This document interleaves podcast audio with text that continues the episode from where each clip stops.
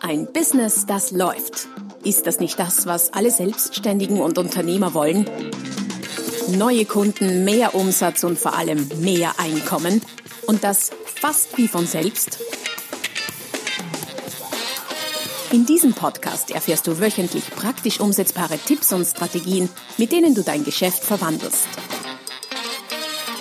Und zwar in ein Business, das läuft. Von und mit Roman Kmenter.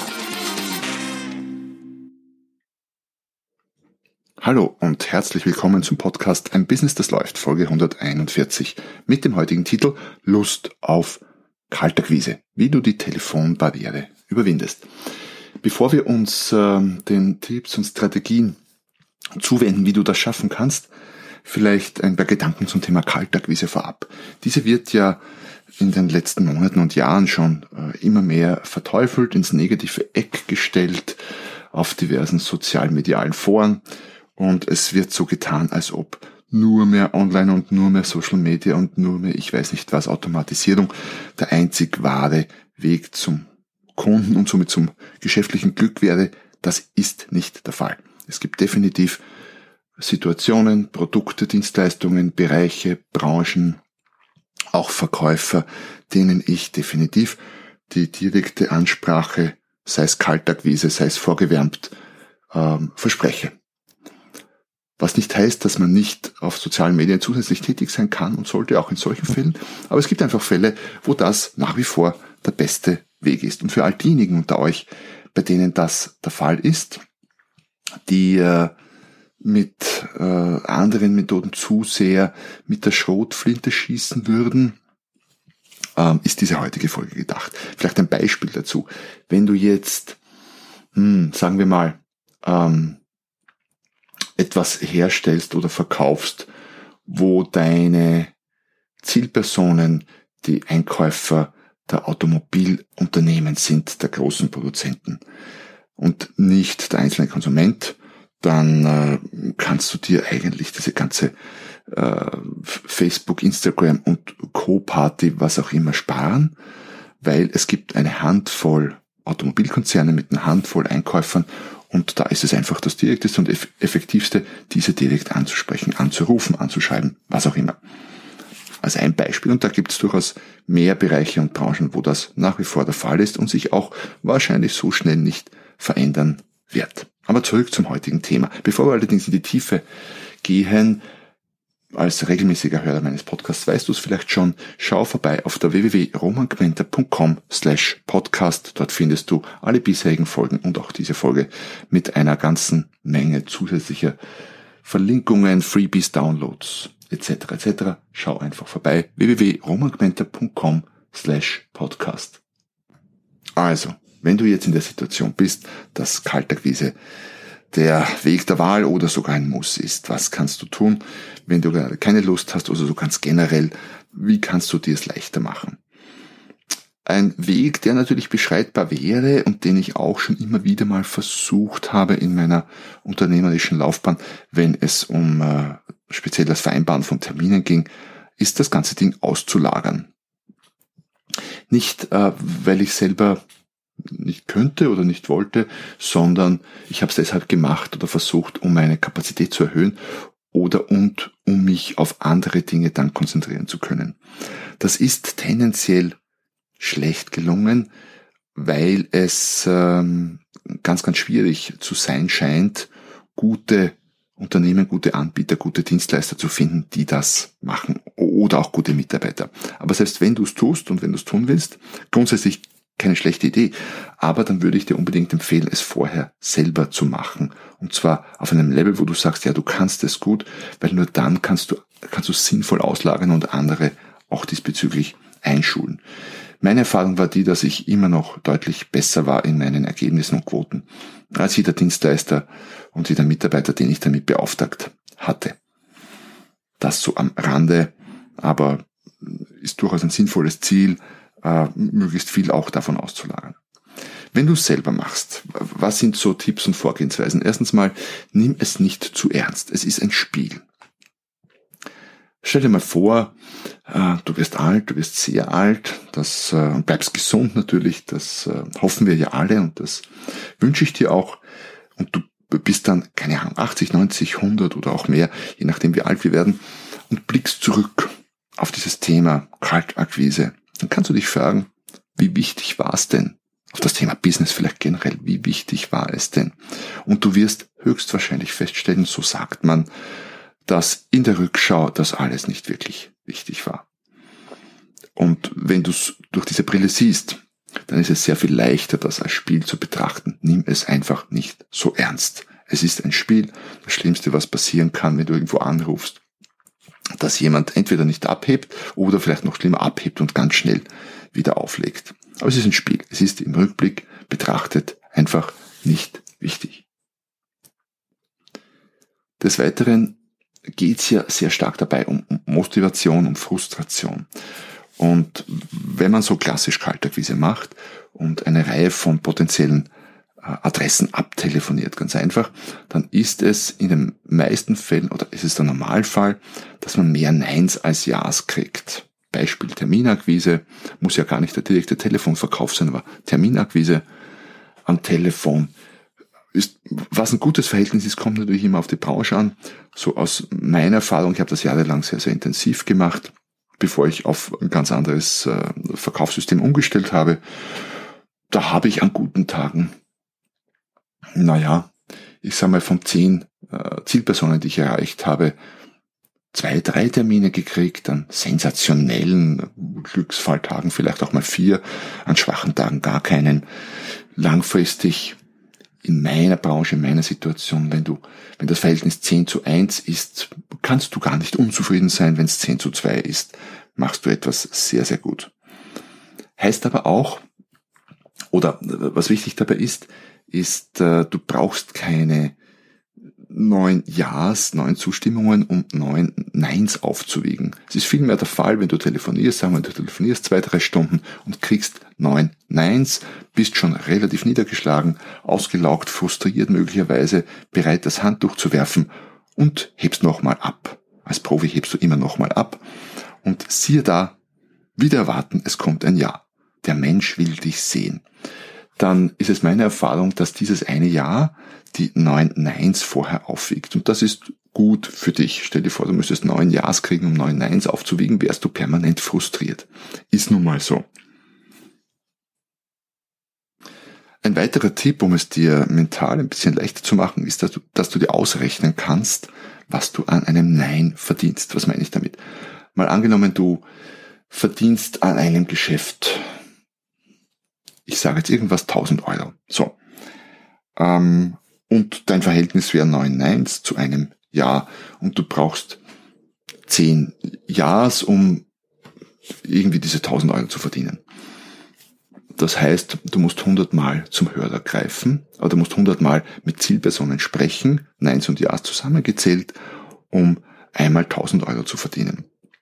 Das heißt aber auch, mit jeder Zielperson, statistisch betrachtet, mit der du sprichst, verdienst du 10 Euro. Das heißt auch jedes Nein, jedes Mal auflegen, ohne Resultat, zumindest nicht mit dem Resultat, das du wolltest, verdienst du 10 Euro. Leicht verdientes Geld, könnte man sagen, oder?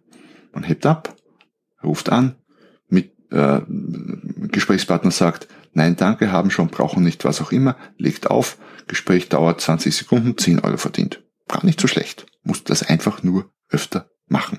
So betrachtet kannst du dich über jedes Nein freuen, weil du schon wieder 10 Euro verdient hast. Manchmal entspricht unsere Furcht vor dem Telefon oder unsere Furcht vor der Kaltakquise auch einer, ich sage mal, mangelnden Überzeugung von unserem Produkt oder unserer Dienstleistung. Denn äh, wenn wir wirklich überzeugt wären oder sind, dass das, was wir anbieten, einfach so geil ist, dass das jeder haben muss und dass es keine frohere Botschaft gibt als die, die ich überbringe am Telefon, wenn ich jemanden anrufe, nämlich ich habe hier was Tolles und das musst du unbedingt sehen, kaufen, nutzen, was auch immer, dann äh, kann es ja keine Furcht geben, theoretisch, ne? So betrachtet. Das heißt, hinterfrag dich ab und an mal, bist du denn überzeugt genug von äh, der Tollheit, wenn man so sagen mag, nein, der, der Qualität, der Leistung von deinem Produkt, deiner Leistung. Weil wenn das der Fall ist, dann hast du die Verpflichtung, es anderen zu zeigen, deinen Kunden, weil die profitieren ja davon. Also, frag dich, bist du überzeugt genug? Weil wir schon bei der Überzeugung sind, ähm, es geht gar nicht darum, den anderen jetzt am Telefon zu überzeugen, dass er unbedingt mit dir einen Termin machen muss. In einem ersten Schritt, und das macht die Sache sehr viel leichter, geht es eher ums Aussieben, vor allem dann, wenn du ausreichend potenzielle Kunden hast. Was meine ich damit? Wenn du quasi endlos viele potenzielle Kunden hast, die dein Produkt kaufen, brauchen können, mehr als du je abtelefonieren könntest, dann reicht es, so nach dem märchenhaften Motto, die Guten ins Köpfchen, die Schlechten ins Töpfchen oder war das umgekehrt, ich weiß nicht mehr genau, reicht es per Telefon hier auszusieben. Wenn jemand sagt, nein, danke, brauche ich nicht, okay, kommt dann die einen auf die eine Seite. Wenn jemand sagt, hm, könnte interessant sein, sagen Sie mal, kommt auf die andere. Und es geht darum, äh, nicht jeden zu überzeugen, sondern die, die überzeugbar sind, die potenziell interessiert sind, zu überzeugen oder mal auszusortieren und auf die eine Seite und die anderen auf die andere Seite zu tun. Und wenn du das Telefonieren so angehst, dann nimmt dir das eine jede Menge, nimmt das jede Menge Stress raus aus der Sache. Du musst nicht überzeugen. Wer nicht will, der hat schon. Es gibt ja genug andere, die du anrufen kannst.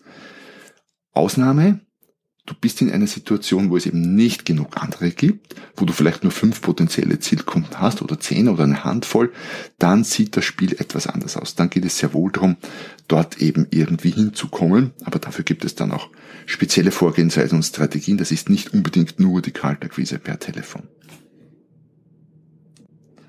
Ein weiterer wichtiger Punkt ist, ähm, dass man auch beim Telefonieren deutlich besser wird, wenn man es öfter macht und übt. Das heißt, schau, dass du lernen kannst, was es darüber zu lernen gibt, aus Büchern, aus Seminaren, aus YouTube-Videos, aus Podcasts wie aus diesem hier und übe. Und wenn du geübt hast, dann übe wieder und wenn du nochmal geübt hast, dann übe einfach wieder. Sieh es wie ein Profisportler oder ein Profimusiker, obwohl die echt sehr gut sind, was machen sie mehrmals die Woche? Sie üben, sie trainieren. Und genau mit dieser Einstellung wirst du auch beim Telefonieren deutlich besser und gegebenenfalls hol dir jemand anderen, der das gut kann, einen Kollegen, einen äh, deinen Chef vielleicht, je nachdem, äh, in welcher Situation du bist, ähm, oder auch einen externen Coach. Es gibt Heerscharen von Coaches, die dich gern dabei unterstützen, hier bei dieser Tätigkeit besser zu werden. Und es macht einen Unterschied, ab und an fremdes Feedback dabei zu kriegen. Nebenher wenn du dich mit dem Kollegen zusammenschließt und ihr gemeinsam telefoniert, so abwechselnd, dann äh, fällt es auch leichter, weil du weil es einfach äh, zu zweit auch der Frust, und den wird es immer wieder mal geben, leichter verkraftbar ist. Gebt euch gegenseitig Feedback, der eine hört beim anderen mit und dann umgekehrt. Hilft, wie gesagt, Frust leichter zu verdauen und besser zu werden dabei wie in vielen anderen Lebens- und Businessbereichen ist es auch beim äh, Telefonieren, beim Termine telefonieren, bei der Kaltakquise gut, wichtig, Ziele zu haben. Setz dir also Ziele, bevor du telefonierst, setz dir allerdings Ziele, die du steuern kannst und die du in der Hand hast. Das heißt, äh, ein Ziel, so und so viele Termine zu vereinbaren, ist nicht per se ein schlechtes Ziel. Es ist nur zum guten Teil auch außerhalb deiner Kontrolle. Weil wenn der Kunde keine Zeit hat, nicht will, wenn der nicht da ist, nicht abhebt, dann kannst du schwer einen Termin vereinbaren. Das heißt nicht, dass du nicht besser werden kannst dabei. Und natürlich hast du eine gewisse Kontrolle darüber, aber eben nicht extrem viel. Such dir lieber Ziele aus, über die du eine Kontrolle hast. Das wäre beim Telefonieren zum Beispiel das Ziel, so und so oft zum Hörer greifen und zu wählen. Das hast du 100% unter Kontrolle. Und wenn du das gut machst und die anderen äh, Tipps äh, berücksichtigst, auch gerade den vorigen jetzt mit Üben und besser werden und lernen, dann wirst du definitiv erfolgreicher sein, wenn du öfter zum Hörer greifst. Ist einfaches Gesetz der Statistik oder der Mathematik.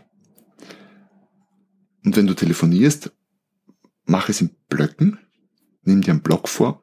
Zwei Stunden, dann eine Pause, dann vielleicht nochmal zwei Stunden. Ein bisschen später. Und mach es als allererstes. Als allererstes heißt zum Beispiel als allererstes in der Früh.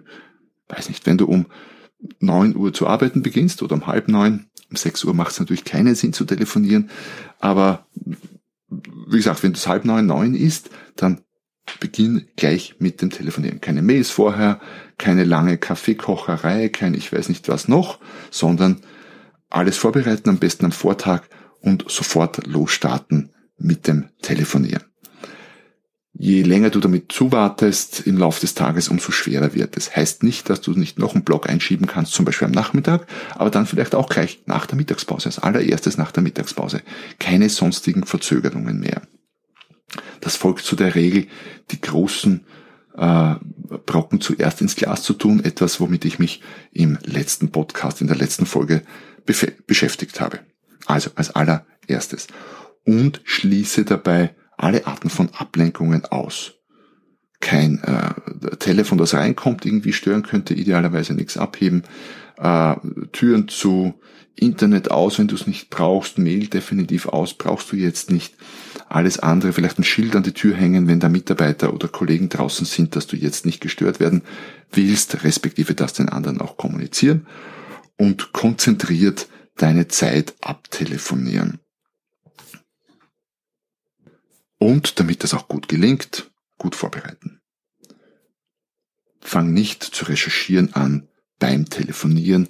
Recherchier vorher Adressen, Namen, was auch immer und äh, so dass du dann beim Telefonieren einfach drauf lostelefonieren kannst und nicht mehr überlegen musst, oh, wen könnte ich denn jetzt anrufen? Nein, das muss vorher definiert sein. Mit Telefonnummer, ähm, idealerweise mit einem Skript, das du dir vorbereitest, mit äh, Varianten auf mögliche Einwände einzugehen. Das kannst du dir auch beim Üben und Lernen vorbereiten, zusammenstellen, mit Unterlagen, die du vielleicht brauchst, definitiv mit einem Blog. Und wenn du direkt in einem CM-System arbeitest, dann möglicherweise ist das CM-System offen und du arbeitest dann direkt dort rein, wenn das parallel gut geht. Ich selber mache mir Notizen auf dem Blog und übertrage dann äh, zu einem späteren Zeitpunkt beides denkbar, aber definitiv gut vorbereiten. Das Einzige, was du machen kannst, was schon Sinn machen kann, ist, dass du nochmal kurz bevor du anrufst, einen Blick auf die Webseite des Angerufenen wirfst, um zu sehen, was gibt es denn da Neues, respektive bei Firmen, die du gar nicht kennst, überhaupt nochmal kurz zu schauen, was machen die denn? Das würde ich definitiv tun, sonst kann das ganze Telefonieren furchtbar ins Auge gehen. Ähm, ja, so viel dazu. Also kurz checken, aber alles andere vorher vorbereiten. So, dann lass mich äh, all diese Punkte und Ideen und Strategien nochmal kurz zusammenfassen. Also wenn du auslagern kannst, wunderbar. Wenn du jemanden findest, der das gut macht, zusätzlich zu dem, was du tust oder statt dir, alles gut. Nicht so einfach, aber machbar. Ähm, betrachte es als Spiel, weil es wird einmal nicht so wichtig gewesen sein. Dann, das macht dich lockerer, damit gehst du leichter an die Sache ran. Halt immer vor Augen, ein Ja wiegt neun Neins auf, vielleicht sogar mehr. Ähm, rechne dir aus, wie viel du an einem Nein verdienst, je nachdem, was du verkaufst. Aber es sind ganz schnell mal ein paar Euro, ein paar zehn Euro, ein paar hundert Euro. Ähm, mach dir für dich mal vor Augen, dass du ein tolles Produkt, eine tolle Dienstleistung hast und es deine Verpflichtung ist, anderen davon zu erzählen. Ähm, geh locker an die Sache ran, indem du dir erstmal vornimmst, auszusortieren, statt zu überzeugen. Du musst nicht jeden, den du dran hast, überzeugen. Es reicht einfach quasi meinungsumfragenartig herauszufinden, ist der grundsätzlich potenziell interessiert oder nicht. Lernen hilft, lies viel zu den Dingen, hör dir Videos an, hör dir Podcasts an und übe dann alleine oder auch gemeinsam mit anderen und ab und an würde ich mir professionelle Unterstützung in Form eines Coaches oder Trainers holen. Nimm dir Ziele vor fürs Telefonieren und zwar solche, die du in der Hand hast, idealerweise so etwas wie ich ich hebe heute äh, so und so oft den Hörer ab und wähle eine meiner vorbereiteten Nummern. Äh, mach es als allererstes, beschäftige dich nicht lange vorab mit irgendwas Kaffee kochen und äh, Mails, sondern wenn du morgens beginnst, dann beginne sofort, schließ Ablenkungen aus und bereite dich gut vor, sodass du gleich losstarten kannst. Ja, ich bin ganz überzeugt, dass wenn du all das oder Teile davon anwendest, dass dir die Telefonarbeit deutlich leichter fallen wird und dass du auch allalong deutlich erfolgreicher damit sein wirst. Ich wünsche dir extrem viel Erfolg dabei.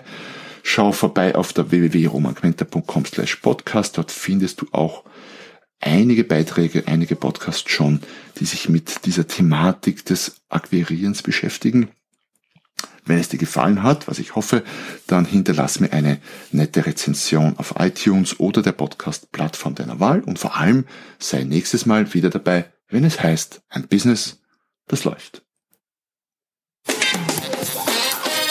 Noch mehr Strategien, wie du dein Business auf das nächste Level bringen kannst, findest du unter romanquenter.com. Und beim nächsten Mal hier auf diesem Kanal, wenn es wieder heißt, ein Business, das läuft.